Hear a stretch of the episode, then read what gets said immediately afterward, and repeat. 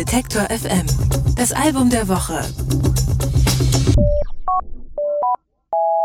Das letzte Dirty Projectors Album ist gerade mal ein Jahr her. Jetzt legt die Band von Dave Longstreth schon nach. Wie weggeblasen ist die Bitterkeit und Traurigkeit des selbstbetitelten Vorgängers. Die neue Platte Lamp Lit Pros verbreitet Sonnenschein und gute Laune. Und der verspulte Avantgarde-Indie-Pop der Band klingt auf ihrem achten Album ungewohnt zugänglich. Anke Behlert hat sich das Album angehört und ist jetzt bei mir im Studio. Hallo Anke. Hallo. Ich habe es gerade schon gesagt, bei Dirty Projectors ist offenbar die gute Laune ausgebrochen. Was ist da los? Ähm, ja, Sänger und Songwriter Dave Longstreth hat auf dem letzten die Trennung seiner langjährigen Partnerin und Bandkollegin Amber Kaufman verarbeitet. Sie war ja immerhin von 2007 bis 2013 Teil der Band.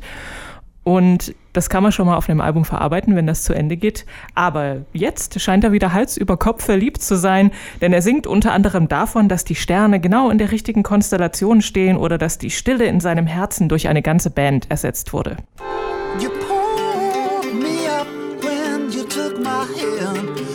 Silence in my heart, and now I'm striking up the band.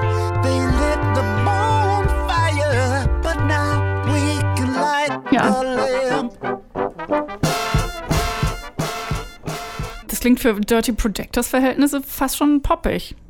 Stimmt, aber am Ende ist es natürlich nicht wirklich Pop.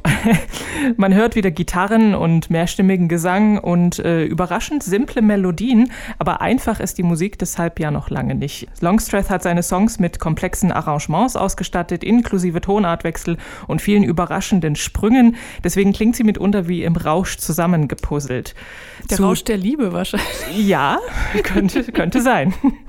Zu fluffigen Gitarrenlicks gesellen sich E-Piano, Flöten, Trompeten, Gesang gesampelte Vocals und auch mal ein blechernes Schlagzeug.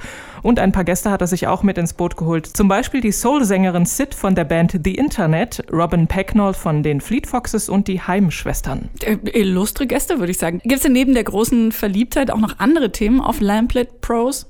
Die gibt es, denn die derzeitige politische Situation in seiner Heimat, also die Band kommt ja aus den USA, aus Brooklyn genauer gesagt, die geht natürlich nicht spurlos an Dave Longstreth vorbei. Er thematisiert sie zum Beispiel in dem Song That's a Lifestyle, wo er singt The monster eats its young until they're gone.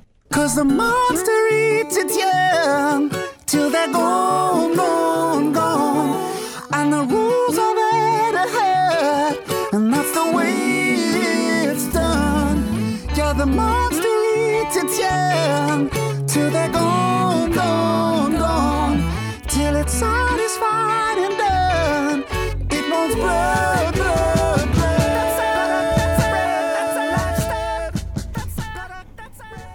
That's a Lifestyle, soweit Musik von Dirty Projectors. Wie ist denn, wenn wir zum Schluss äh, noch das äh, wirklich von dir hören könnten, dein Fazit zum Album? Die neue Verliebtheit steht Dave Longstreth sehr gut und sein Optimismus ist so ein Stück weit auch durchaus ansteckend, finde ich.